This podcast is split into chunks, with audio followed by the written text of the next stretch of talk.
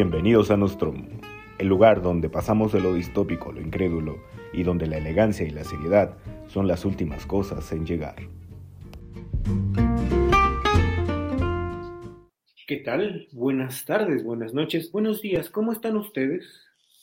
Hoy, hoy señores, bienvenidos nuevamente a este su bonito chiquero que es Nostromo, ya saben perfectamente, su lugar de confianza, sus dealers de confianza de información falsa y verídica al mismo tiempo. Nosotros no hacemos infodemia, nosotros somos la infodemia. Buenas noches, bienvenidos. Hoy vamos a hablar de un tema bastante interesante, que sobre todo, para salirnos un poquito de la cuestión, vamos a decirlo así, política, que sí es en, cierto sentido, sí constituye un cuerpo político, pero no, no quizá dentro de lo que entendemos como política tradicional o de lo que hemos venido como manejando últimamente. Entonces, bueno, pues como siempre, me acompaña mi queridísimo, mi, mi gran, mi gran colega, bueno, un colega es este, internacionalista, él, ya saben, cada quien comete sus errores, ¿no? Y, se hace responsable de las consecuencias. Mi gran, mi gran amigo Abraham, que otrora fuese ministro de la, de la ética religiosa, hoy es un poquito ya más de moral distraída, vamos a ponerle, vamos a ponerle en, ese, en esos términos. Por otro lado, acá mi queridísimo Foucault. Bienvenido, mi queridísimo. No, no, no, no es Foucault, es Chocold. Ah, mi querido Chocold, sí. Es un placer tenerlos nuevamente aquí. Vamos a hablar de los modelos relacionales fuera de la monogamia, de lo que es precisamente, estrictamente, el poliamor, dentro de todo lo que implica precisamente la, la, situación. Entonces, a ver, ¿tienen alguna idea de más? Bueno, obviamente sí la tienen, ya, ya han leído algunos textillos por ahí. Cuéntenme más bien, ¿qué opinan? ¿Lo ven viable, no lo ven viable? Okay. ¿Qué te parece que empezamos por qué se supone que es el poliamor? Sí, okay. es que yo creo que si, te, si, nos vamos a la opinión, yo creo que no, te va a quedar vacío el contenido de esta madre y no se va a generar. No, o sea, acabamos en, acabamos en 10 minutos, güey. ¿no? Sí. Lo cual tal vez no estaría mal porque me tengo que levantar temprano, pero. pero, a ver, te voy a dar la definición que yo entiendo. Uh -huh. Tú me dices este, qué tan perdido estoy y también si Abraham quiere agregar algo, ahí está, ¿no? Hasta donde yo entiendo el poliamor es, por un lado, la aceptación de que las personas tienen capacidad de tener relaciones afectivos sexuales con más de una persona, lo que implica una ruptura con el sistema monogámico cristiano occidental. Y por el otro lado es actuar sobre ese principio de que las personas pueden tener relaciones afectivas con más de una persona y hacerlo una especie de norma, la cual, por cierto, no hay un, o sea, no hay un, no hay un sistema poliamoroso. No. El poliamor es solamente como un, ok, ¿no? Somos más de dos. Y la definición y las formas pueden ser distintas, pueden ser parejas razonablemente estables, pueden ser parejas razonablemente este, flotantes, ¿no? Ok. Sí, hasta ahí más o menos es. ¿Tiene sentido lo que te estoy diciendo o no tiene sentido lo que te estoy sí, diciendo? Sí, tiene sentido, pero me gustaría como definirlo desde, desde una situación. A ver. La, el, el, el, asunto de las no monogamias, es como centrarnos solamente en una situación. Las, no monogamias es un tema bastante extenso. Dentro de ese asunto encontramos, por ejemplo, anarquía relacional, eh, poliamor jerárquico, poliamor no jerárquico, este, relaciones abiertas.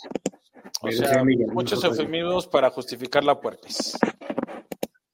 Putería, para decirlo como es. En términos, en términos estrictos, sí, pero este es el punto. Constituye, yo lo, a mí me gusta verlo un poco desde, por ejemplo, el hedonismo, pero que en cierto sentido las, las no monogamias también son una postura ética.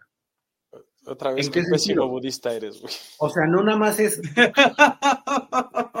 o sea, sí, güey. o sea, serías mejor católico que budista a estas alturas. Cabrón. No desvíes el tema. De hecho, yo, yo, yo, creo que dejarías mejor parados a los católicos. De las religiones ya hablamos, entonces no, no desviemos el tema, vamos al punto. En sí es una postura ética, y ahí es donde, donde, donde yerras, mi querido este, Foucault Nostle. ¿Por qué? ¿Qué dijo mal, güey? No, porque, porque el hecho de que, de que implique una postura ética no contraviene en estricto sentido los preceptos que practico dentro del budismo. no, no, no seas mamón, güey. El, el, el budismo es la negación del deseo y, la, y el poliamor es, la aceptación. Sí, o sea, no, no, no. Perdóname, pero no. Perdóname, pero no. Porque precisamente uno de los preceptos, y ya para después entrar al tema que estábamos, uno de los preceptos del budismo es abrazar el deseo para entenderlo y después desapegarte del deseo. No puedo negar esa situación. O sea, tú nomás, pero, tú te, tú te repegaste al deseo, güey. Justo está requepete pegado al deseo. Pareces puerco del metro, güey, repegándote al deseo. Esta es una de las situaciones, güey. Esta es una de las situaciones en las que precisamente se entran dentro de los mitos de, de las no monogamias, que implica solo sexo y solo deseo. Y no necesariamente es así. O sea, sí involucran en esas partes, pero no se centran y no se basan en esas partes. Eh, oh, es una postura ética en qué sentido? En sentido de la información que se maneja, cómo se maneja y cómo se, eh, establecen y, se entablan los vínculos. ¿Desde qué perspectiva? Porque yo puedo decirte tranquilamente, oye, pues eh, vamos a, tener una postura en, la que puedo... Vamos a, ya, o sea, de golpe llegas a la postura. Sí, ¿ves? es necesario hablarlo. ¿Ves, como todo es sexo? ¿Ves qué divertido se está poniendo? No, no, no. ¿Ves como todo es sexo? No, todo o sea, ni a Lola, güey, ni un beso, ni una sola de beso. Luego, luego, luego, luego, la postura, ¿qué pedo? No, no, no, no, me refiero a la postura ética. Me refiero a la postura ética. A ver, esa es la cuestión, güey. Puedes establecer relaciones o vínculos no necesariamente sexuales, puedes establecer vínculos afectivos o vínculos exclusivamente sexuales o exclusivamente afectivos o ambos, okay, este, sexo afectivos. Entonces, ¿cuál es en, sí la postura del, poliamor? No solamente es una cuestión que contraviene la, mononorma, la norma amorosa de la monogamia, como la única manera que se tiene de relacionarse o de, o de entablar una relación en términos sanos, por decirlo de alguna manera es salirse precisamente de esta situación que en algún otro momento, en algún otro capítulo lo conversamos, e, en la que la propiedad implica no solamente una situación con los objetos, sino con la persona. ¿Cuál propiedad? A ver, espérate, ¿cuál propiedad?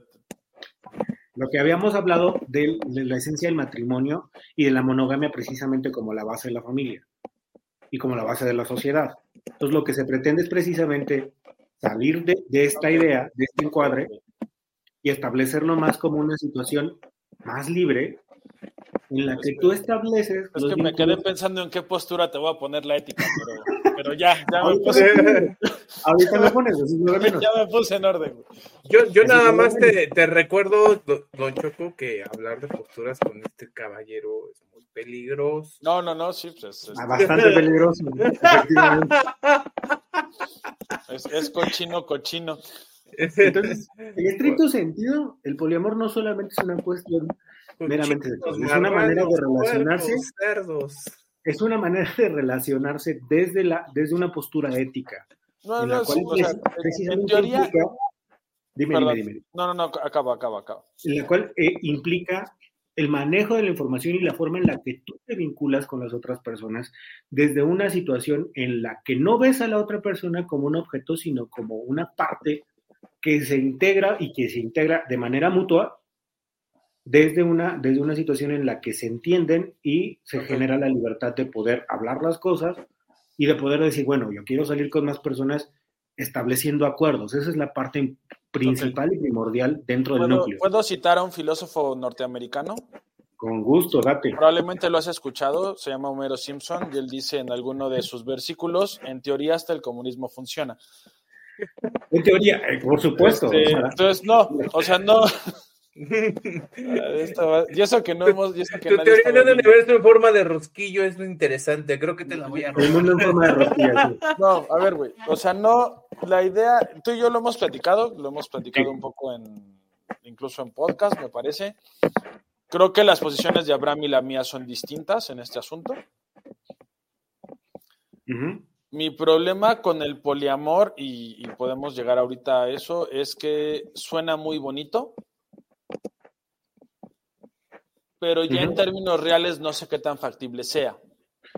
Claro, la, teoría siempre dista de la praxis. Por un par de razones. Uno, ¿no? Creo que, y, lo, y otra vez, yo lo he dicho en, cámara para no desdecirme, yo creo que hay, o sea, la idea que creo que parte un poco de ahí, de que las, los seres humanos no estamos cableados biológicamente para ser monógamos, ¿no? Creo que eso es real pero creo que socialmente la monogamia, la monogamia es la mejor forma de reproducción de la sociedad. En, espérame, espérame, espérame, Este, bueno, no, contéstame eso y ahorita le sigo, mejor está bien. En, estricto sensu, sí, pero con base precisamente en la cuestión normativa, ¿eh? no solamente reproducción de la sociedad. Aquí el asunto es que dentro del poliamor, la reproducción de los, de, la cuestión social no necesariamente es la base y el núcleo de la postura ética. Es más bien ejercer el asunto desde la libertad y toda esta situación. Espera, ok, punto uno, ese es mi primer punto, ¿no? O sea, socialmente, la reproducción de la sociedad, la monogamia, la monogamia ha demostrado ser la más eficiente porque también es la que genera sociedades más estables. Ese sería mi primer punto. Punto discutible, pero sí. Ahorita lo discutimos si quieres. Punto dos, creo que otra vez partiendo de que sí, biológicamente no estamos cableados para ser monógamos, el, poliamor suena muy bonito, porque además rompe con los excesos y los vicios de las poligamias como tal, ya sea la poligínica o la poliándrica. que en realidad implica concentración de uno en otros, ¿no? O sea, es un hombre, varias mujeres, o una mujer, varios hombres, lo cual casi nunca pasa. En algunas sociedades muy específicas. Pero, pero, o sea, si, si hiciéramos una estadística, socialmente habría más casos de poliginia que de poliandría, de poliandría, ¿no? Sí. Entendiendo que poliginia es este, una mujer, muchos hombres, y poliandría, no, es al revés, ¿no? Bueno, hay más de un hombre con muchas mujeres que de una mujer con muchos hombres. Sí. El otro punto, yo creo que sí hay este hay algunas personas para las que el poliamor es la única forma razonablemente funcional. Pero creo que mm. son, si son 100, son muchas. no, la verdad es que es una comunidad bastante amplia. Ajá, pero ahí es donde entraríamos a qué tan, a qué tan, qué tan honesto es. Y yo ahí es donde tengo mis dudas. La otra es que creo, y esa es como la crítica más directa que tengo hacia el poliamor en este momento, que creo que es el poliamor es un resultado, como, como esta onda muy extendida, es un resultado de lo que los yankees, que les encanta inventar acrónimos, le llaman el FOMO, que es el Fear of Missing Out, o sea, el miedo a quedarte fuera o a perderte algo. Mm. Y entonces, por el miedo a no tener parejas sexuales, estamos mucha gente que no debería de ser poliamorosa porque realmente no entiende el ni siquiera, o sea, no, no puede serlo. Mm. Está entrando en juegos poliamorosos porque quieren todo, quieren tener pareja y quieren tener parejas. Sí, por supuesto. Y en, y en ese sentido, sí, sí concuerdo con la crítica. Ahorita termino y le das, querido. Y es una, es una situación que, que hay que decirlo romantizar también la, las, relaciones no monógamas incurre precisamente y muchas de las veces mm, eh, en, caer en los mismos excesos. Y es una crítica que yo también en cierto sentido he realizado y he hecho. Porque precisamente el hecho de que, de que seas distinto, vayas como salmón en contra de la norma, no necesariamente implica que sea una postura correcta. Como todo, eh, como todo en lo social, tiene sus excesos, por supuesto, y es muy distinta la, teoría de la praxis. Eh, he leído bastante teoría, bueno, no bastante, la teoría es suficiente respecto al tema, pero claramente la praxis dista mucho de, lo que dice la teoría. ¿Por qué? Porque al, momento de establecer, por ejemplo, los acuerdos, implica necesariamente que lo haces en muchas de las ocasiones con mucho sesgo. desde lo que tú quieres y no desde lo que ambas personas necesitan, porque esa es una de las situaciones que, más complejas que se tiene. El nombrar las cosas que necesitas es una de las situaciones o de los obstáculos que más eh, intervienen en si funciona o qué tan funcionales es, eh, son los vínculos dentro de, la, de, las relaciones no monógamas. Adelante, querido Abraham. ¿Ya me escuchan? Sí. Ah, ok. te escuchábamos, pero no te queríamos dejar hablar. Exactamente. es que, mira, mi punto aquí es que hay un sesgo muy cabrón en, en quienes están haciendo este tipo de teorías porque creo que también se basan en contextos un poco más cosmopolitas, muy alejados del asunto tradicional de ciertas provincias, de ciertos lugares donde hay una ética, ya no vamos a decir religiosa, pero sí es una, ética y una moral muy basada o fundamentada en, los valores tradicionales, ¿no? Mm. Este, y creo que a estos compas que hacen esta tipa o este tipo de, ideología, este, pues como que se les olvida que esa gente también existe, ¿no? O sea, sí estoy de acuerdo en que hay un punto donde en, los contextos cosmopolitas son hay una tendencia a como que a, manejar estas, estas temáticas más abiertas y a lo mejor en hasta cierto punto te la voy a conceder es necesario que lo veamos de una manera un poco más abierta, ¿no? Porque el hecho de que lo queramos prohibir o de que queramos espantarnos porque este, haya este tipo de relaciones abiertas, como lo que está pasando, por ejemplo, con este güey, el escorpión dorado, no sé si sabían. No, ni idea. Este güey este, lo, lo, funaron en redes porque lo habían cachado con otra morra y pues, obviamente está casado, ¿no? pero salió su esposa a defenderlo y, le, y él, ella dijo, salió a decir que su, este, que su relación es abierta, ¿no? Y digamos que pudimos tratar de entender su contexto de ellos y pues está bien, a lo mejor ellos se acomodaron así y pues también, a lo mejor el escorpión dorado o este güey Alex Montiel no es el tipo de contenido que nosotros consumimos, ¿no? Regularmente pero pues sí es un güey muy popular, que pues ya debe de tener hasta cierto punto una entrada, pues no exorbitante de dinero, pero sí ya estamos en un... No, yo creo que sí caga varo, ¿eh? Sí. sí, sí, Pero, pero, a ver, güey, es que ahí es donde precisamente... A ver, espérame, todavía no he terminado la idea, güey. Dale, dale. Sí, sí, espérate, perro. Dale, pues, dale, dale. Si usted quería el tema, ahora se aguanta. Dale, dale, dale. dale. Aquí el punto es que yo veo que en ciertos contextos a lo mejor eso sí puede ser funcional, porque hay un punto donde a lo mejor ya tienes solucionada de cierta forma tu vida en, ciertas cosas, a lo mejor, no nada más es el varo, ¿eh? Ah, claro, como que a lo mejor es el, el, varo es la herramienta que te da acceso a ciertas perspectivas, mm. en donde a lo mejor esa, ese contexto es funcional, ¿me explico? Y estamos hablando de que hay un porcentaje considerable de población que no está en esas condiciones, carnal. ¿Me explico? sí, por supuesto. Y que no está en condiciones ni emocionales, ni mentales, ni pasionales para solventar este tipo de ideologías.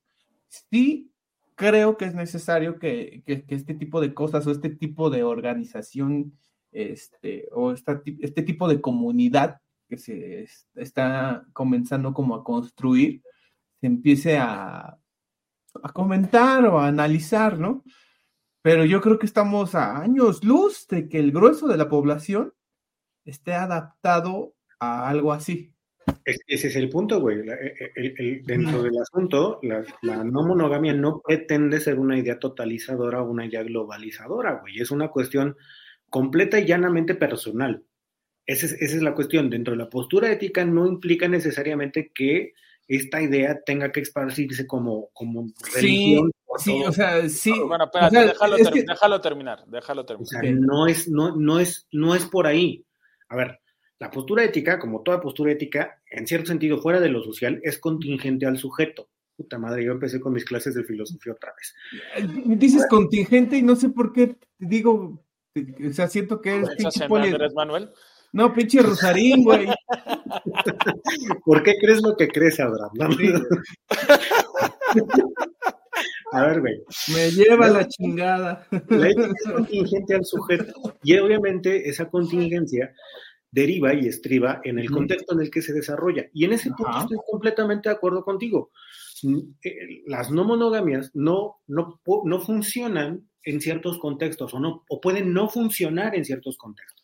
Pero por eso precisamente en ese entendido está el límite marcado y tan está el límite marcado que la no monogamia no precisamente intenta ser una idea totalizadora o que explique o que incluso venda felicidad en bolsitas bien empaquetadas. Vuelvo al punto. No bueno, a ver, creo que... voy a, voy a, tomar ahorita la palabra si se me permite. No, no, por favor, por favor, joven.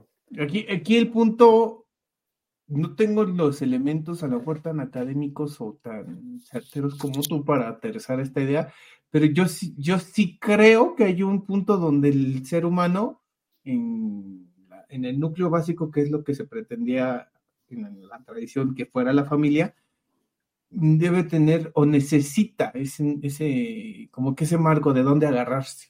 No tanto porque la monogamia no sea natural, porque no lo es. Todos estamos, en este podcast, todos estamos de acuerdo que eso no lo es.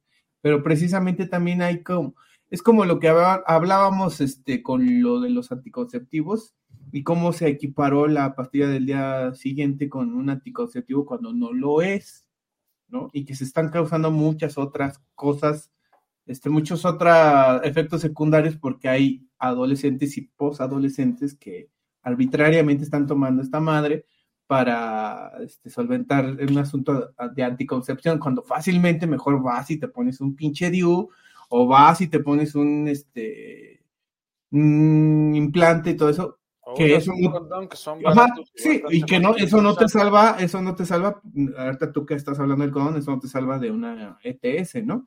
O te hace la pinche vasectomía, güey. Sí, pero ese, pero mi punto es, El, el, marco es necesario porque, y sobre todo en una sociedad, perdón por decirlo, y a lo mejor voy a sonar clasista, pero una sociedad que todavía está en el tercer mundo, es muy, es, es, sí, es muy tendiente, es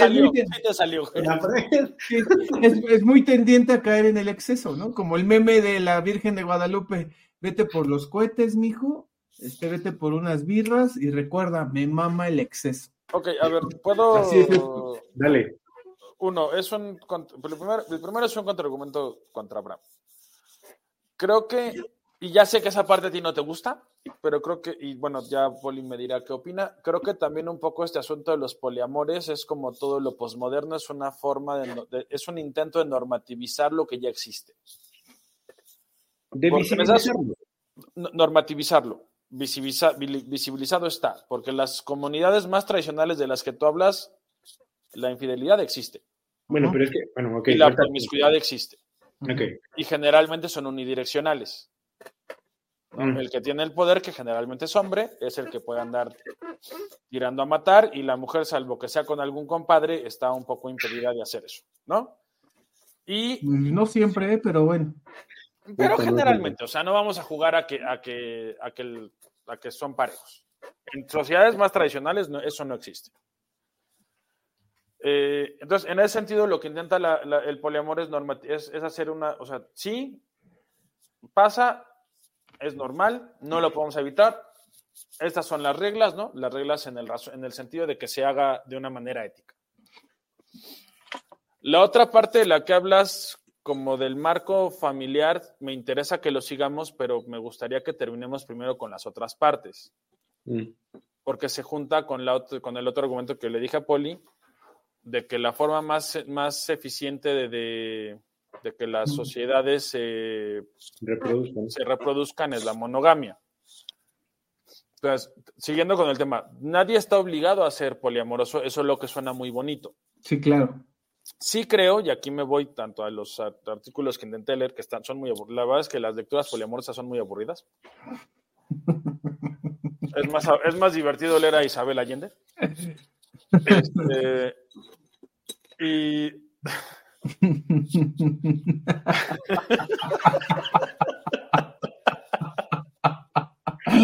ya. Dios Y al este asunto de que el, no, se llama putonético el libro que nos mandaste, el de, promiscuidad. Mm. Ética promiscua. Ética promiscua. O sea, sí presupone, sí, un nivel de. Este es el sesgo al que yo me refería. Sí, sí, o sea, sí, sí habla, sí, sí presupone un nivel de, cosmopoli, de cosmopolita, pero también presupone un nivel económico, porque puede ser cosmopolita y ser jodido. pero aquí se presupone un nivel económico, porque no sería lo mismo que Juanpa de Polanco y Marijó de Garza García se, sean poliamorosos, pero juntos, y se compren una casa en la Condesa con los doblones que le sobraron al abuelo. Exactamente, Y en el momento en que ya no les funciona ser poliamorosos, porque, porque este, a Marijó le gustó una, una de las novias de Juanpa, y a Juanpa le gustó uno de los, una de las amigas de Marijó, y todo se va al AMI y todo se va al carajo, pero todos están contentos, mm. porque cada quien tiene su casa y venden la de la Condesa a que Brian y Kimberly, que viven en el terreno de los papás, se vuelvan poliamorosos y todo se vaya al demonio. hablando de ejemplos, de ejemplos clasistas, ¿tú crees que te llevaste las palmas? O sea, pero, no, es, no es lo mismo. O sea, y, y, incluso el texto lo presupone. Sí, no. El texto que nos presentaste es una de las cosas sumamente De hecho, de hecho para mí ese es el peor sesgo que tienen las escritoras, ¿eh? Esa es una de las, por supuesto, porque a ver, bueno, y son bien buena onditas, ¿eh? La verdad es que son, son re buena onditas las dos. y yo creo que el segundo para mí es que son demasiado, extremadamente autocomplacientes con la putería. bueno, ese es el punto, güey. A ver, espérate. No, no, no, no, no, no, no, no, no, pero hay un punto donde así como que debe haber un límite, pues, o sea, no te puedes estar metiendo con... A ver, precisamente, a ver. Es que el límite está claro, güey. El límite es no hacer daño al otro. El límite es claro, güey. Y por eso precisamente. Pero ese límite, ese, límite es, es, muy difuso, güey, porque no, es difuso, no, sí, sí es difuso. Sí, no, te voy a decir por qué. Te voy a decir por qué, cabrón. Te voy a decir por qué. Porque el punto es que tú, como persona, a lo mejor tú emocionalmente estás, y emocional, física y, mentalmente estás preparado para solventar una situación así. Pero tú no sabes, tú no eres el otro, no puedes vivir la experiencia de la otredad, güey. No puedes saber si el otro te está diciendo, sí, sí, sí. Ándale, le metieron un término académico para que se le quite. Sí, sí, espera, no, no, no, espérame, espérame. el, otro, el otro por adaptarse y por, por, por, por, estar en la onda, te va a decir, no, sí, no hay pedo, sí, sí. Pero a lo mejor a la mera hora te va a decir, no, es que, ¿qué crees que sí sentí bien culero, no? Y, o a lo mejor no, no te va a decir nada, pero sus actitudes van a cambiar. Entonces ahí donde está el asunto de que no vas a hacer daño. Es una mamada, güey. Discúlpeme usted, pero para mí es una mamada. Ahora, ¿listo? Es tanto es cuánto, dale. ¿Listo? Siéntese, porque esto va a ser consensuado. ¡Consenso meta! Necesito de su aquiescencia para poder analizar lo siguiente. A ver, ya que nos metimos en esas honduras, sí puedes vivir la experiencia de la otra edad, porque el otro eres tú, ahí hay reflejo, claro, y por eso somos, y por eso somos entes sociales, papá. Precisamente por eso somos entes sociales. ya, lo diría, ya, lo diría, el buen, el buen Jean-Paul Sartre. Apego. Apego. El infierno. enfrente de mí no vas a estar tratando de pronunciar en francés, ¿eh? Ay, ay, ay. Ay, ay, ay. Ay, ay, ay. Ulala, señor francés. A ver, justo es el punto, güey. Desde la postura en el, en, el, que el infierno es el otro, ya estás viviendo la otra edad. El hecho de reconocer, el hecho de, oh, espérate, el hecho de reconocerte y reconocer, ya, ya, lo desarmamos, de tener similitudes, ya, se desarmó, mira, de tener cómo va cayendo con el otro, sí existe. Si, no, si, si, eso no fuese posible, a ver, si eso no fuese posible, no estaríamos hablando de valores como la empatía, por ejemplo. O sea, no somos, no somos seres completamente apartados el uno del otro. Nos reconocemos en el otro. A ver, pero. Y nos reconocemos en el otro que el otro es parte de nuestra identidad también, güey. O sea, en ese sentido, en el sentido existencialista, güey, sí se puede vivir la otra edad. A lo mejor no, no de una manera completa, pero sí generas empatía y en, en el momento en el que... está poniendo la mirada de que está a punto de... Espérate, no. Eh, un, un de nivel ex videos, cabrón. Déjame terminar. déjame terminar. En el momento en el que tú generes la empatía, estás viviendo esa otra edad. No puedes, no puedes simplemente desambiguarte de, de, de, las situaciones y de los contextos, porque eso es imposible, güey. Si no, no fuésemos seres sociales, si no tuviésemos esa capacidad de reconocernos y de reconocer similitudes en el otro, no podríamos tener esa capacidad de organizarnos en comunidades políticas. Fuera del punto, ahorita, te ahorita pasamos contigo, mi querido David.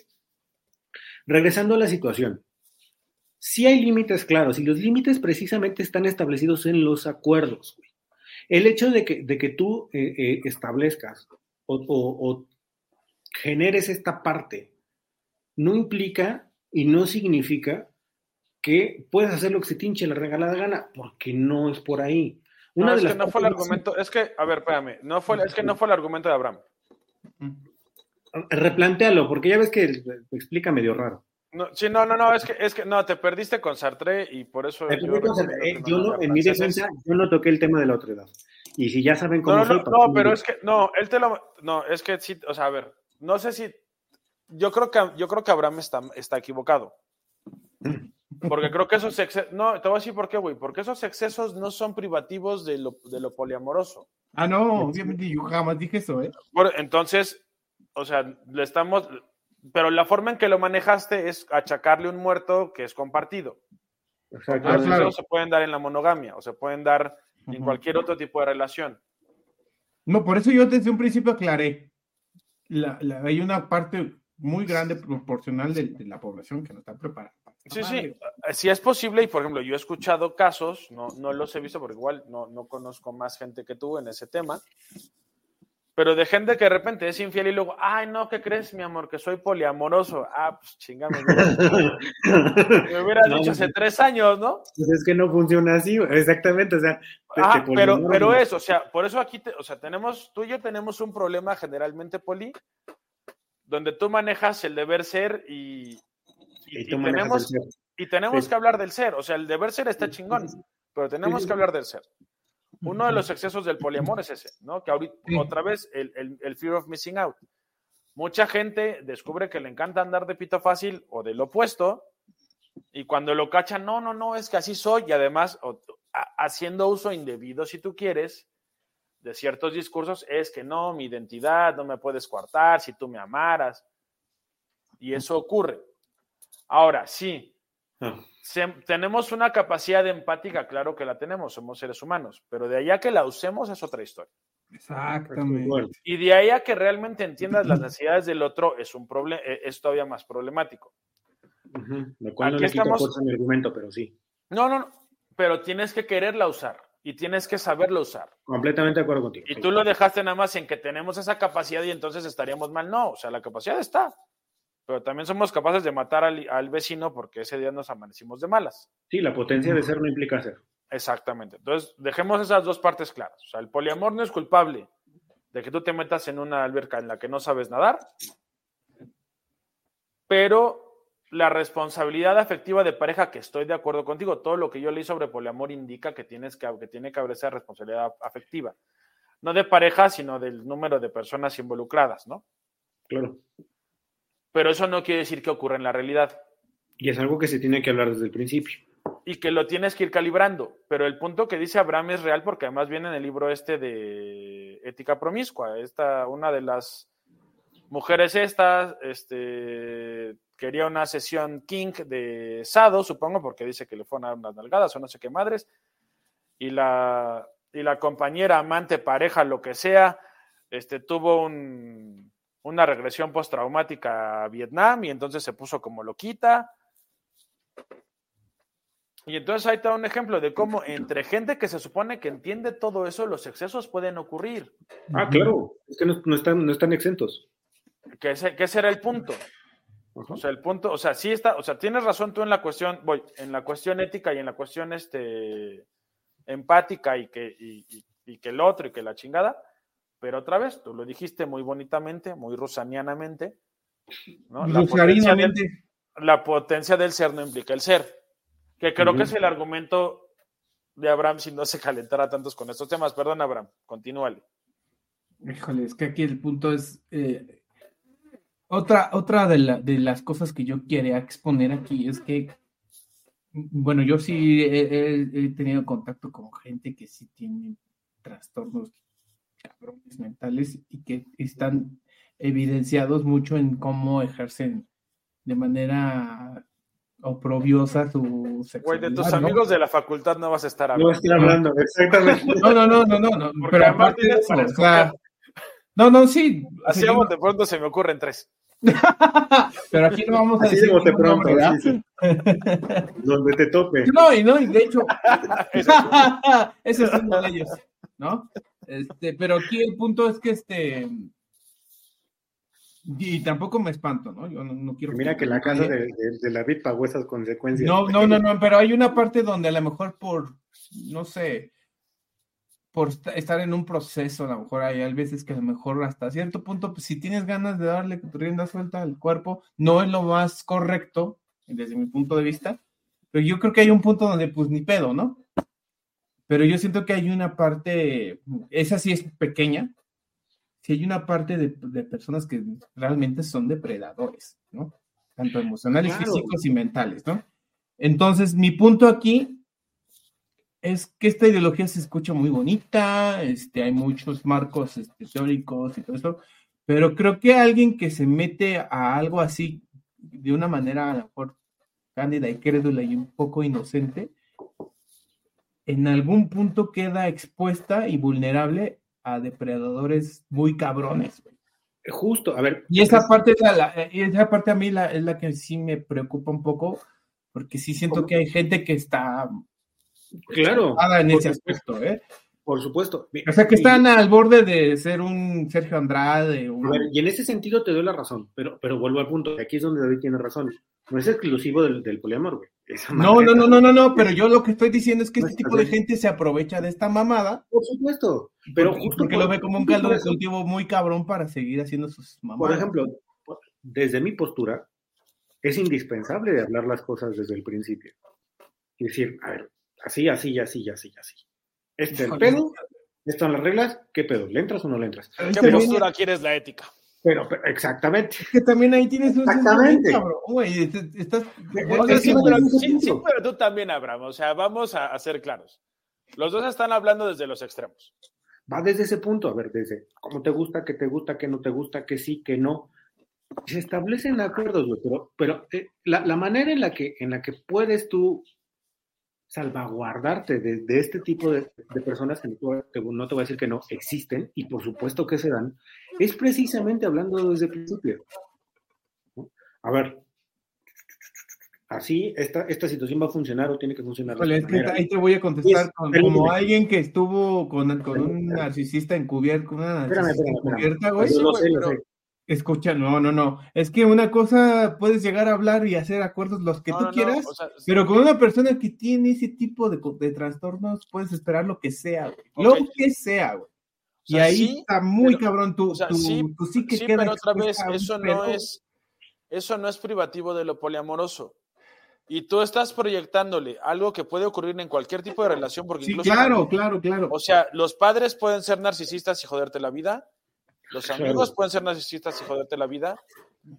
La, una, la, pareja que escogiste y te casaste por las tres leyes puede ser narcisista y joderte la vida. O sea, estás haciendo una proyección de algo general al caso del poliamor, lo cual no me parece justo. Bastantes problemas que puede generar ciertas condiciones particulares.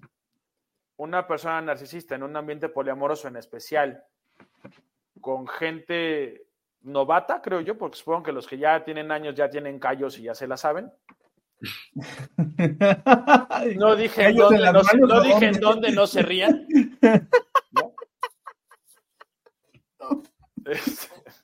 Mira, justo, justo, justo. Se, acaba de poner un, comentario, pero no, no, no, no puedo ponerlo. Yo, yo se los leo. Está, muy leo. Ahora. Si me, si me permite leerlo. Pero por favor, señor. Justo lo que comentabas tú, David.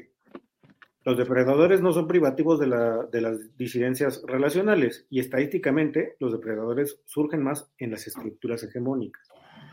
Es un punto a considerar y pues sí, Ahora, si me permiten, ya a mí me gustaría pasarnos a los otros dos puntos, salvo que quieran seguir con esta parte, que sería la cuestión social y la cuestión familiar.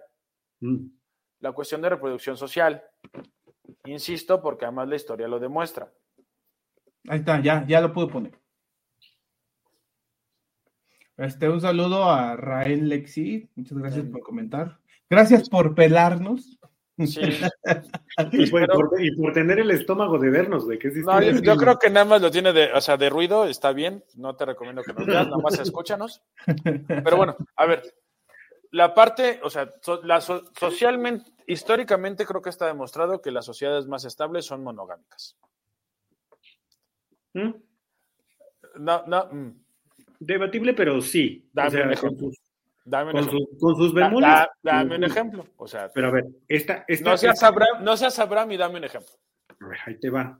Ah, o sea, dentro, dentro del, el, del entendido de lo que es la reproducción de la familia y de lo que es el entorno social, funciona, porque precisamente es algo que hablábamos en algún momento.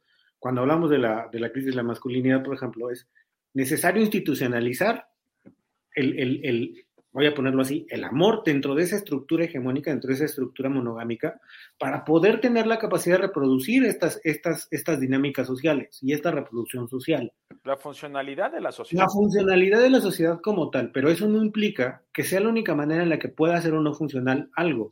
¿Por qué? Porque estás asumiendo, espérame, espérame, espérame, espérame, estás asumiendo que más allá de, de, ser funcional, incluso lo dijiste, es la, la, la la manera más efectiva de reproducir la sociedad, cuando necesariamente no es así. Híjole, no, Me parece y considero que el asunto de la monogamia va en, va en estricto sentido apegado con el concepto de propiedad. Y este es el punto. El hecho de que, de que las disidencias relacionales no consideren la propiedad como la base de las relaciones o de los vínculos, no implica que no se tenga la capacidad de reproducir o de, o de, cumplir con ese objetivo social. Ok, ok, va. es una falacia de tu parte, güey. No, no es una falacia de mi parte, güey. Yo, o sea, otra vez, yo te lo dije históricamente. Yo no me estoy metiendo con. O sea, históricamente puede, puede, yo, te estoy diciendo, yo te estoy diciendo históricamente. Ahora, voy al otro punto.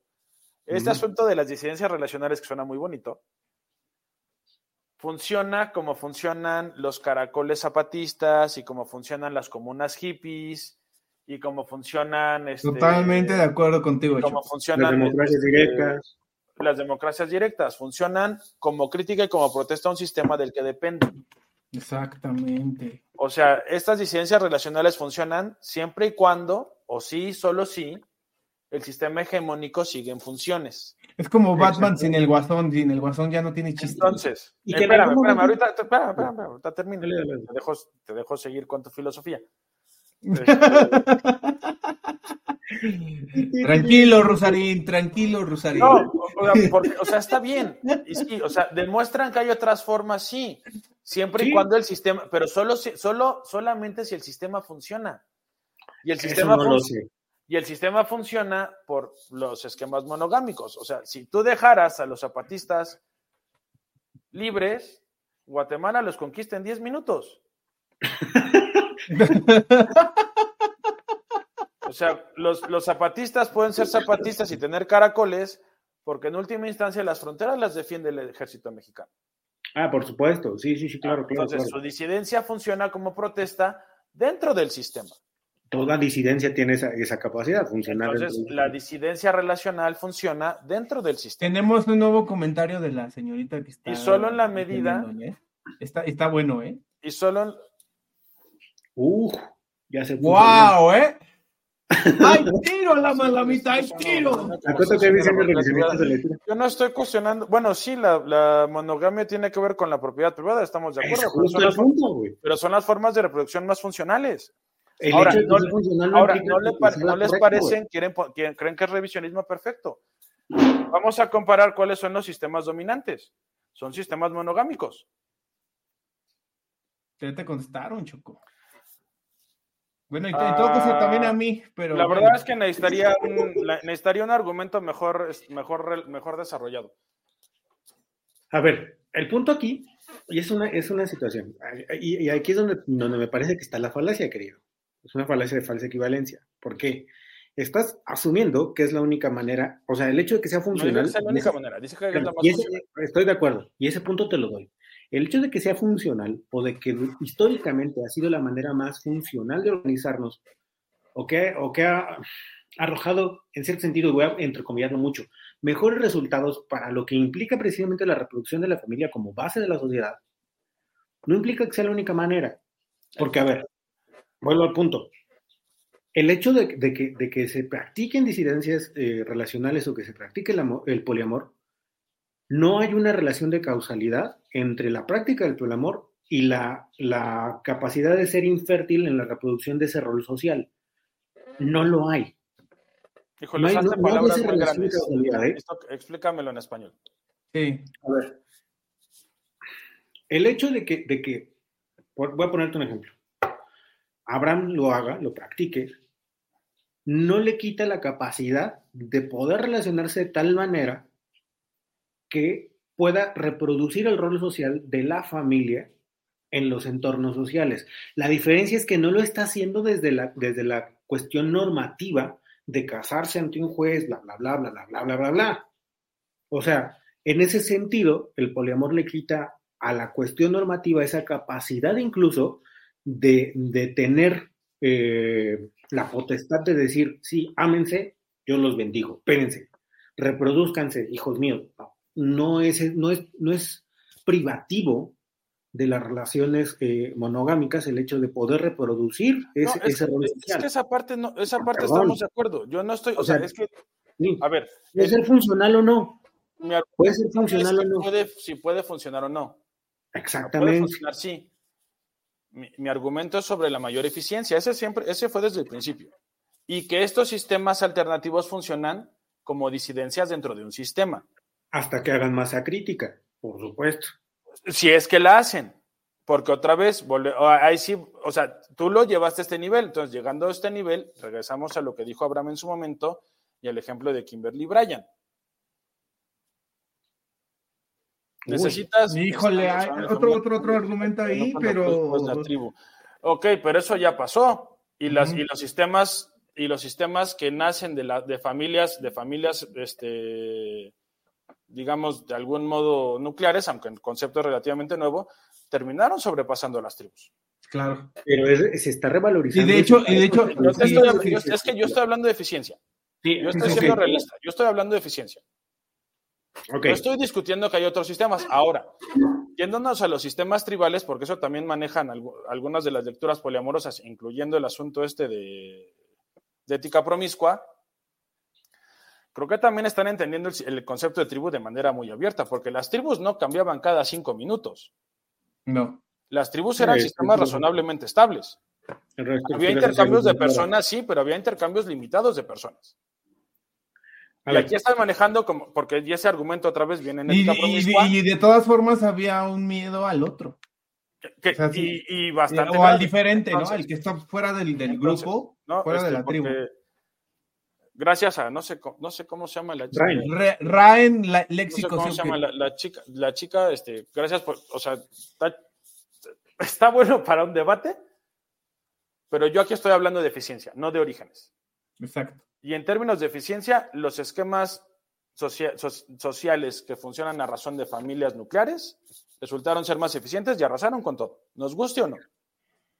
y, es de lo que, yo estoy hablando. Ahora, yéndome al concepto de tribu, el, poliamor está usando de manera muy, muy libre el concepto de tribu, porque las tribus, como ya estábamos argumentando, son bastante cerradas y bastante estables cuando los sistemas poliamorosos tengo mis dudas de que duren 40, 50 años sin movimiento. Y hasta mm. donde tengo entendido, los estudios sociales y los estudios psicológicos se hablan de conceptos de ausencias, se hablan de conceptos de fugas, cuando los niños no crecen en sistemas estables. Puedo estar mal porque a mí los niños no me interesan particularmente, salvo en este tema. ok.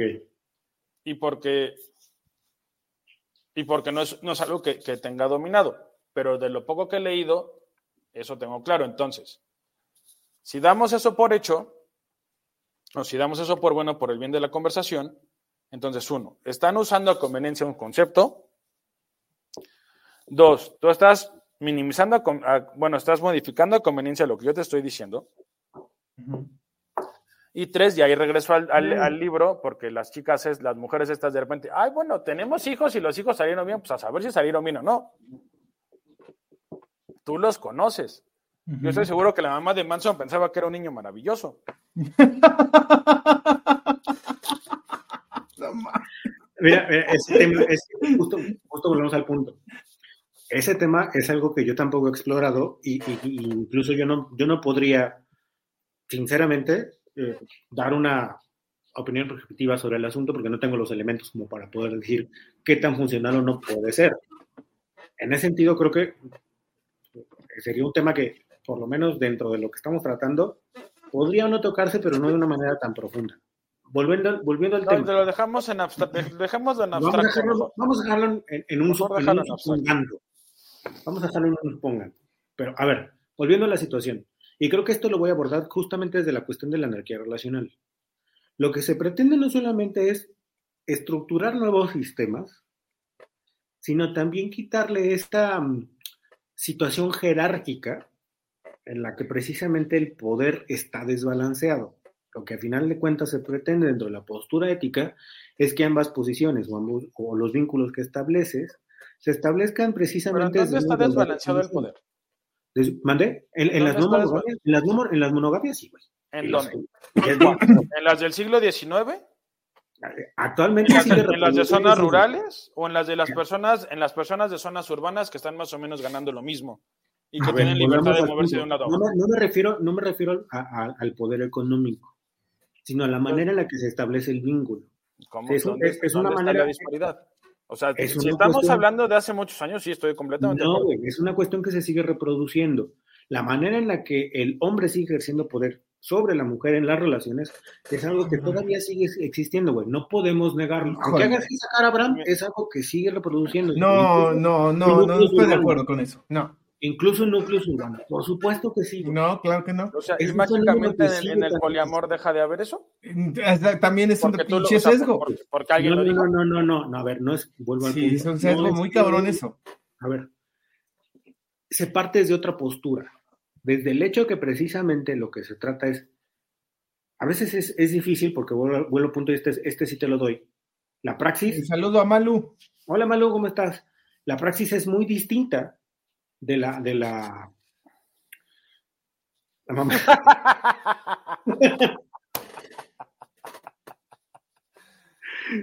ah, bueno, no sé otra vez, no sé quién es, Raen, tú lo estás usando desde ese sentido, pero la, las lecturas poliamorosas lo usan desde un sentido muy laxo. A ver, vuelvo al punto. Lo que se pretende a final de cuentas es establecer una igualdad de condiciones en la que el poder, más allá de estructurarlo desde una manera Mm, desigual, se acuerde cómo se va a ejercer y se va a utilizar. Y se consense sobre el cómo y el dónde. Eso está genial. ¿Sabes? La práctica suele ser distinta, estoy completamente de acuerdo, porque en términos estrictos, en términos estrictos, todos los humanos Híjole, ya te hacemos racionales.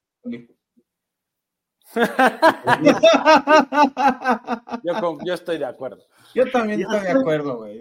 Manu, ya estoy ahí. Ya, ya, sí, ya estoy ahí, pues ya mejor lo disfruto. Que es de franceses y de pecadores. Que el diablo te tenga a fuego lento, amigo.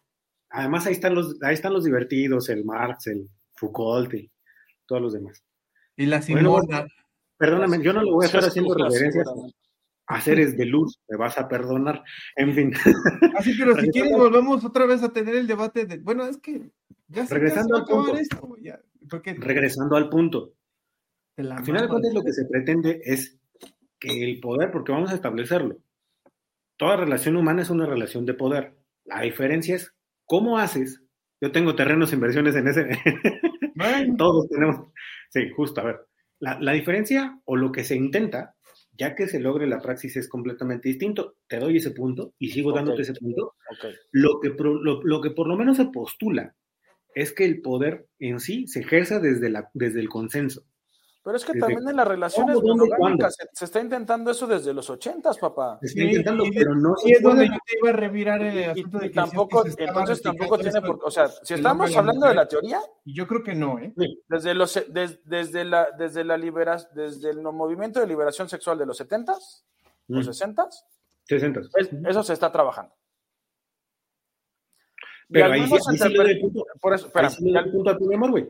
Ahí sí, le doy, ahí, sí le doy punto a las evidencias relacionales. Por eso. Espera, entonces, desde los, cuando menos desde los 60 eso se está trabajando. Cuando menos desde los 90 entre personas razonablemente educadas. Sí, claro. Y con, y con equivalencias, digamos, de educación, de ingresos este, intelectuales, esas asimetrías de poder son mínimas si es que las hay. Claro. ¿Hay excesos? Claro que hay excesos. Por supuesto. Pero hay un esfuerzo constante de reducirlos y minimizarlos. Entonces, si vamos a hablar de la teoría, en ese sentido están parejas. Ahora, regreso a lo que hemos platicado varias veces. Yo no tengo una, yo no tengo un problema moral con, la, con el poliamor. Simplemente me parece que si esto se extendiera, no funcionaría. De acuerdo contigo, Malu. No, no lo alcancé a ver, qué lástima.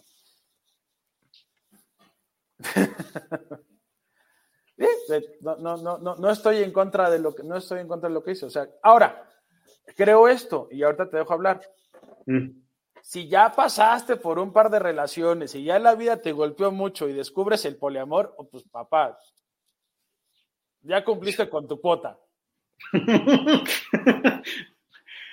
Pero buen, buen punto, güey. O sea, a ver, vamos a entenderlo desde la postura ética. Obviamente, insisto, la praxis es completamente o sea, la ética, la ética, está chingona, pero... La praxis es completamente distinta y, eso, en eso estoy completamente de acuerdo contigo. Ahí está, güey. Pero eso no implica que no sea funcional. O que no... Dentro de un, funcional dentro, de un sistema, por supuesto. Hasta el momento en el que se alcance la masa crítica estaremos hablando de otra cosa y de la necesidad de que incluso las disidencias relacionales se transformen Ah, Porque en algún momento, en algún momento, el sistema se los va a tragar. ¿A quién? ¿A quiénes? A, las disidencias relacionales. en ah, algún momento. En un, en un sentido o en otro, sí. Ajá. Eso, eh, eh, el leviatán está ahí, el leviatán come cuando tiene hambre. Eso es innegable. Siempre tiene que haber una actualización en aras de mantener el consenso. Eh, y luego también en, la teoría del poder, ¿no? Que, que se tiene que administrar. Justo, a ver, la importancia de en eso estoy de acuerdo la importancia de ser críticos y de no romantizar precisamente la idea de las, de las disidencias relacionales como una idea totalizadora. Hola Chirru, ¿cómo estás? No sé quién sea, pero hola. ¿Quién es? Es una amiga de TikTok. Ah, entonces. amiga de Poli. El, hecho de, no romantizar, y ahí es la parte bien importante, ser honestos y entrarle a deconstruir nuestras ideas de amor romántico no suma. Eh, estoy de acuerdo. yo también me perdí porque no sé de dónde En la parte, en la parte, eh, supongo que contesta uno de los comentarios. Pero a ver, volvamos al punto. La, la situación en la que precisamente ya me perdí, ¿qué estaba hablando? Deben saber que hoy, mi TDA precisamente no está en, los mejores momentos, entonces me disocio bien, bien Mira, mira, eh, en este asunto de lo, respondiéndole a Ray, Este, el, asunto es que una cosa no está peleada con la otra. el, amor romántico no, no presupone este, que no seas honesto y no presupone que no eh, eh, establezca ciertos límites y ciertas ciertos parámetros. O sea, creo que eso no. ¿Eh? ¿Cómo, lo integras? La cuestión es cómo integras. Ajá, ¿no? Y yo creo que, y también esa es la parte que como que no entiendo muy bien de la gente que, que teoriza este pedo, que como que nada más es una cuestión inherente a los que ya están de avanzada en esa ideología, ¿no?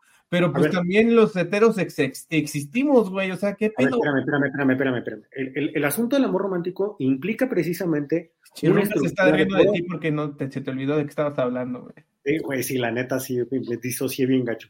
Perdón. la teorización que se hace del amor romántico implica estructuras de poder. Implica estructuras de poder, exactamente. Porque el amor romántico, la forma en que nace, que si no me equivoco, es por ahí del, originalmente es por ahí del medioevo, implicaba la sumisión de la mujer.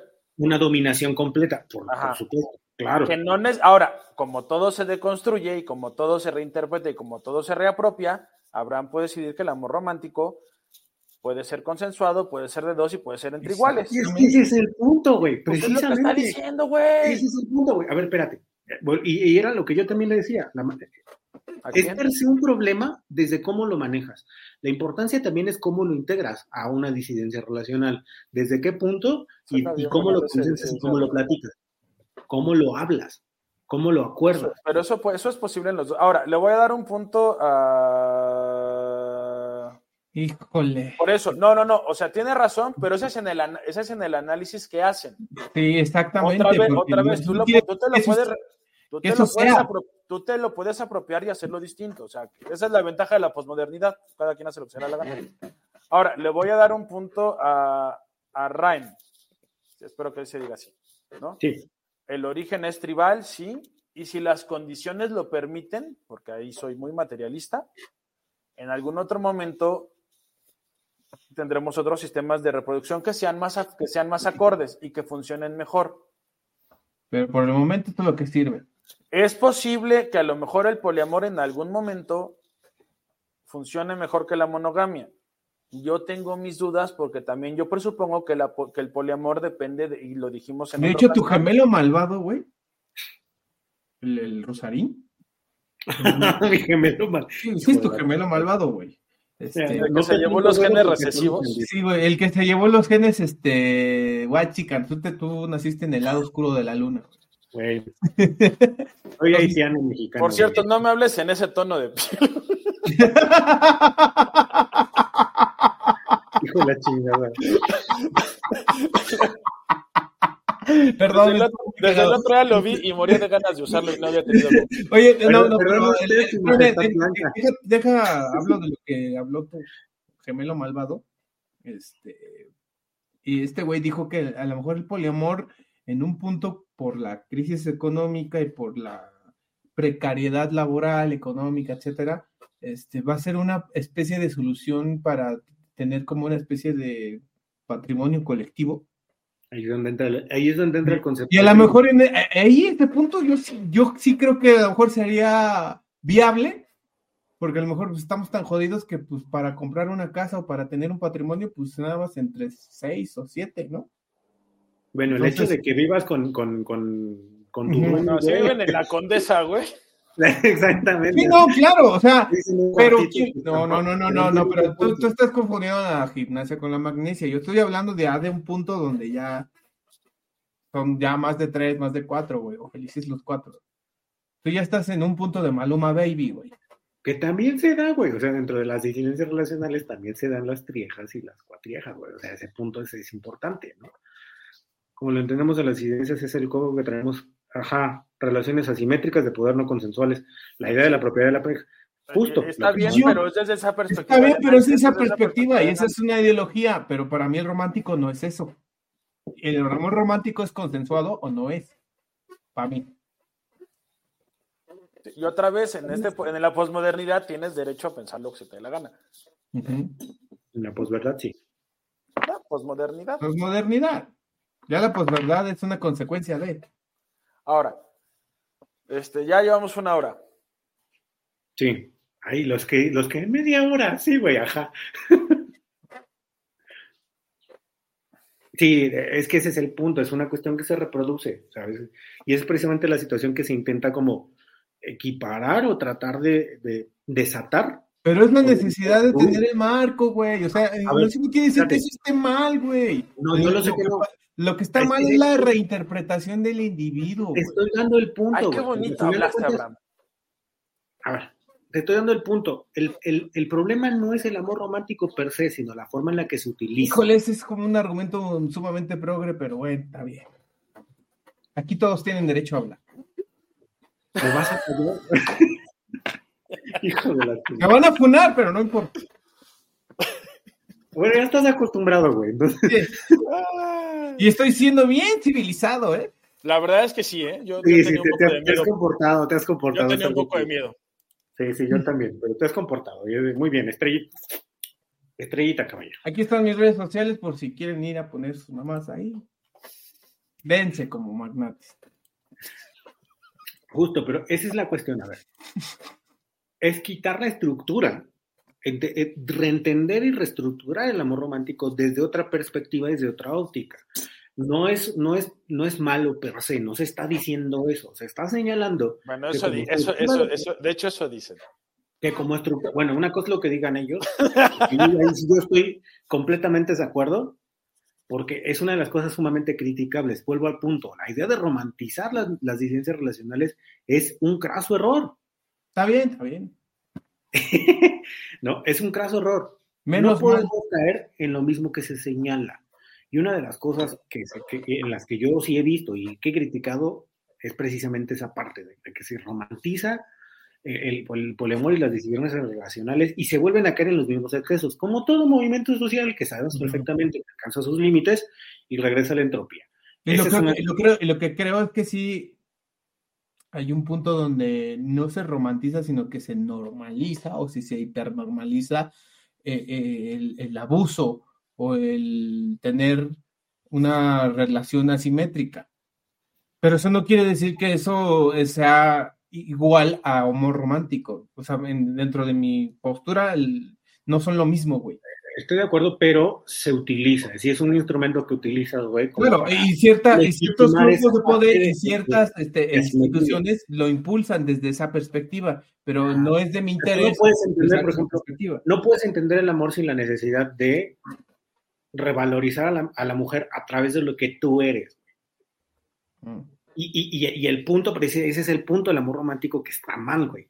Porque no puedes partir. No, es que no es que esté mal lo del amor romántico. No puedes partir desde la perspectiva en la que necesitas el amor romántico para revalorizar a la otra persona desde tu perspectiva, cuando esa persona es válida desde el momento en el que es persona y tiene esa capacidad, güey. Y ahí es donde está precisamente. Y hay un vicio en eso, pero creo que todos lo buscamos, güey. O sea, ahí ya también. Sí, o sea, no es, lo mismo, no es lo mismo el valor de una persona como persona que el valor de una persona como pareja, perdón, güey. Sí. O sea, el valor de una persona como pareja tiene que ver con la relación que tienes con ella. ¿Desde qué punto? Desde el punto de que, o sea, tú tienes una, tienes una identificación particular con la persona que es tu pareja que no tienes con nadie más, o con las personas que son tus parejas en estos casos. Entonces, por eso de que la persona vale porque es persona, sí, pero vale como tal, como persona. En el momento en que la persona tiene una relación cercana a ti, la valoración cambia y tiene que ver contigo también. Y eso, no creo que sea, y eso no creo que sea distinto en los poliamores, güey. Sí, sí es distinto, güey, porque no se deja, no se deja de ser persona por ser pareja. Yo no dije que deja de ser persona, dije que revalorizas a razón. que es que de, hecho, es que de hecho lo que está tratando de dar a entender Choco es que hay un punto donde la persona deja de ser uno del montón y ya se convierte en alguien especial para ti, en una querencia, güey. A ver, volvemos al punto. y para mí ese es el punto básico del amor romántico no, la, no el control, la manipulación, el chantaje y el dominio del uno al otro. Pero se utiliza de esa forma, güey. Pero también, otra vez, güey, pero a ver, estás cayendo en el exceso de Abraham. Hola, gemelo malvado.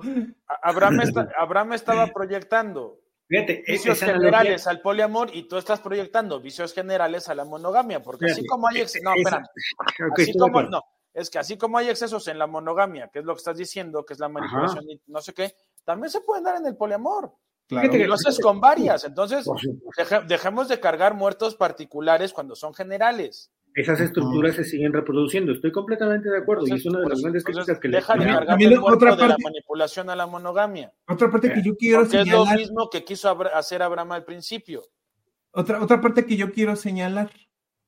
Que también hay una parte considerable de la gente que está dentro de este espectro ideológico super progre y es parte del gojismo, ¿no? De mí no vas a estar hablando. Sí, de hecho es una pedrada contra ti.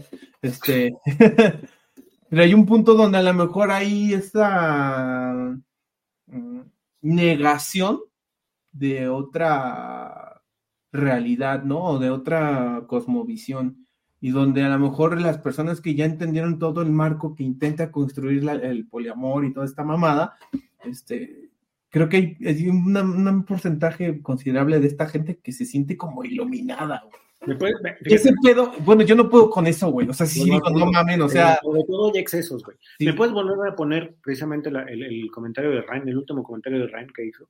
La Rosa del Principito. A ver, ese parangón es una maravilla. Y es, es, precisamente el mejor ejemplo de lo que se está hablando. Vuelvo al punto. El amor romántico no es el problema per se, sino la estructura que hay dentro de y cómo se utiliza.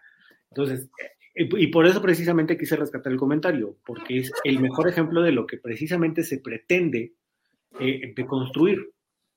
A ver, sí, el amor romántico ahí está y es algo que, que, está, y que está en todas las relaciones, eso, eso es innegable la forma en la que se tiene que reestructurar o la que se pretende reestructurar es lo que realmente importa, desde el consenso, como bien lo dice Abraham. Porque en, otro tipo de estructuras, el amor romántico no se consensúa, es y punto, y te, y te chingas. eso, no es amor, romántico tampoco. No, no, te, tejones porque no hay conejos. Ah, perdón. El, amor romántico implica una especie de sumisión voluntaria, porque por eso es romántico. Lo que tú estás llamando no es amor romántico. No sé si voluntaria, porque no hay, no hay, no hay una, no hay una conciencia plena de, de, esa, de esa sumisión. Y no hay un consenso pleno de esa sumisión. Pero eso lo estás, eso lo está, a ver, no estamos en otros temas. Estamos hablando del amor romántico otra vez, como dijo Ryan, como el histórico, es una sumisión voluntaria. Tú le estás agregando conceptos modernos y le estás agregando visiones modernas. Porque la otra, porque te casas, porque, porque te casas, porque te casas no tiene nada de romántico. Eh. El amor romántico nace un poco para esconder eso. Ese es un, ese, ese es un poco el argumento feminista en contra del amor romántico. Y todas las novelas que fueron como, o sea, de las primeras que se hicieron famosas fueron las novelas caballerescas. Sí que tenían el porno para hombres, que era la parte donde peleaban, y tenían el porno para mujeres, que era la parte en la que llegaba este, Galahad o lo que sea, y lo veían y, ay Dios, es que eres bello, quiero estar contigo toda mi vida, ¿no? y era pura propaganda, sí, pero implicaba una sumisión voluntaria. La sumisión involuntaria ya había, porque nadie les preguntaba con quién se querían casar. Híjole, no sé, pero bueno. Ay, muchachos, ya nos extendimos. Ya, no, pues ya les dije desde hace rato, conclusiones, caballeros. bastante interesante, vámonos a las conclusiones. No, pero estuvo bien, de hecho creo que es el, el, podcast que hemos tenido con más este comentarios en vivo, ¿eh? Sí, justo. Fue una buena experiencia. Se agradece. Pero a ver. A ver, eh, hay, otro, hay otro mensaje de tu compa o compe. En la praxis, la mayoría de los practicantes que yo conozco estamos bien en contra del consumo de cuerpos y de emociones. En plata, la mayoría no tenemos más que un vínculo o dos como máximo. ¿Está bien? Sí. ¿Está bien? Justo. Porque hay ciertas limitantes. o sea, tampoco vamos a hacernos pendejos. Hay ciertas limitantes, ¿no? La económica es una de esas, precisamente. Pero a ver, entramos a las conclusiones. ya a cierta edad también la física, no te hagas Sí, también, también la física, sí. A pesar de que uno corra sus 5 o 10 kilómetros, sí llega un punto en el que dices, güey, ya no aguanto, ¿no? Pero vamos al punto, güey. No mames. Perdónenme, perdónenme. Pero es que si hay, si hay posturas que a cierta edad ya es bien peligroso. Como la ética. Justo. ya, cuando, ya cuando, ya cuando empiezan a doler las rodillas, muchachos, es preferible que eh, eh, el Kama Sutra ya no se tome como guía, sino como sugerencia. Entonces, va al punto. Ah, bueno. Justo. A ver, vamos al punto. Conclusiones, muchachos. ¿A dónde va? ¿Tiene futuro? ¿No tiene futuro? ¿Qué onda? Híjole, ¿puedo usted primero? Como quieran, ¿eh? No, dale, dale, dale, dale, descósete. ¿Qué dijo? ¿Qué? ya, estos ya son chistes de avanzada, ¿eh? Esa, esa, esa, esa, batilla salió barrio. Pero bueno, eh, yo creo que el poliamor es algo que puede ser interesante como análisis de los sistemas relacionales en la sociedad, pero creo que en el punto en el que estamos en esta coyuntura de la sociedad actual, de, la crisis que hay en la sociedad occidental actual, pues yo veo difícil que vaya a avanzar, porque creo que estamos en un punto de quiebre y vamos como para atrás. Y va para atrás porque se llegaron a excesos y porque el liberalismo lo deconstruyó todo. Entonces, la gente necesita. Viva mi ley. No, y fuera de mi ley. Argentina, libre. Argentina libre porque no soy argentino. Un saludo a mi productor Javier. Viva la libertad, carajo. Por, eso, por eso mi productor Javier vive aquí en México, ¿verdad? Perdón, tenía que hacer ese chiste, disculpen. Este, y pues yo creo que inevitablemente vamos a tener que ver hasta cierto punto un retorno a lo esencial que no a lo tradicional. ¿no? Estoy hasta todavía matizando más allá de lo tradicional. Híjole, que lo sé. es que creo, bueno, perdón, son conclusiones. Y que venga de, Abraham ya es decir demasiado, Síguele, síguele. Ya que matice. Que, que conste que ya me estoy portando decente de tanta sí, de mamadas que, se dicen. ¿Vas a, decir, ¿Vas a seguirle? Sí. Dale, dale, Abraham. Y aquí el punto es que este sí se necesita tener una explicación para este tipo de fenómenos. Sí se necesita tener análisis, así como cuando yo pedí que eh, hubiera cierto análisis académico y que se hubiera un acercamiento al concepto de matrimonio para las nuevas generaciones desde la escuela o desde donde se pudiera, desde el sentido institucional que se pueda, nada más para saber que eso existe, ¿no? Y de esta de, otra forma también creo que lo del poliamor debe de ser abordado en cierta forma para que la gente también sepa que esa mamada existe, ¿no? Este, pero el punto es que este yo veo muy difícil que mm, se siga como como que siga creciendo esta ideología y yo siento que va para atrás. Dicho y nombrada la palabra del ministro de la moral, señor David, yo creo que suena muy bonito, pero insisto en que no es práctico. Estoy de acuerdo con Abraham en que, en que vamos de reversa porque la afluencia ya se terminó, nada más que todavía no nos damos cuenta. Mm. Y creo que el poliamor, al menos como se entiende ahorita, eh, requiere afluencia. O sea, requieres tener muchos excedentes para poder ser poliamoroso. Okay. Ah, retornando a lo que dijo Ryan en alguno de los comentarios, sí, o sea, el origen es tribal. En algún momento podríamos regresar a las tribus o algún acomodo diferente de lo social, pero no estoy seguro de que querramos vivir en una sociedad que llegó a ese nivel. Creo, creo, creo que damos muy por sentado las comodidades de, la, de lo moderno y lo posmoderno. Y nos resulta muy cómodo fantasear con otros mundos, pero partiendo de este. Otros mundos, otras realidades con otras, con, otras convenciones sociales van a ser muy distintas a esta. Este, sí, creo que puede haber comunas, como dice Abraham, pues eso de comprar una casa entre siete u ocho, pero eso no implicaría que en la comuna todo el mundo se esté dando, como tampoco implicaba que en la tribu todo el mundo se estuviera dando.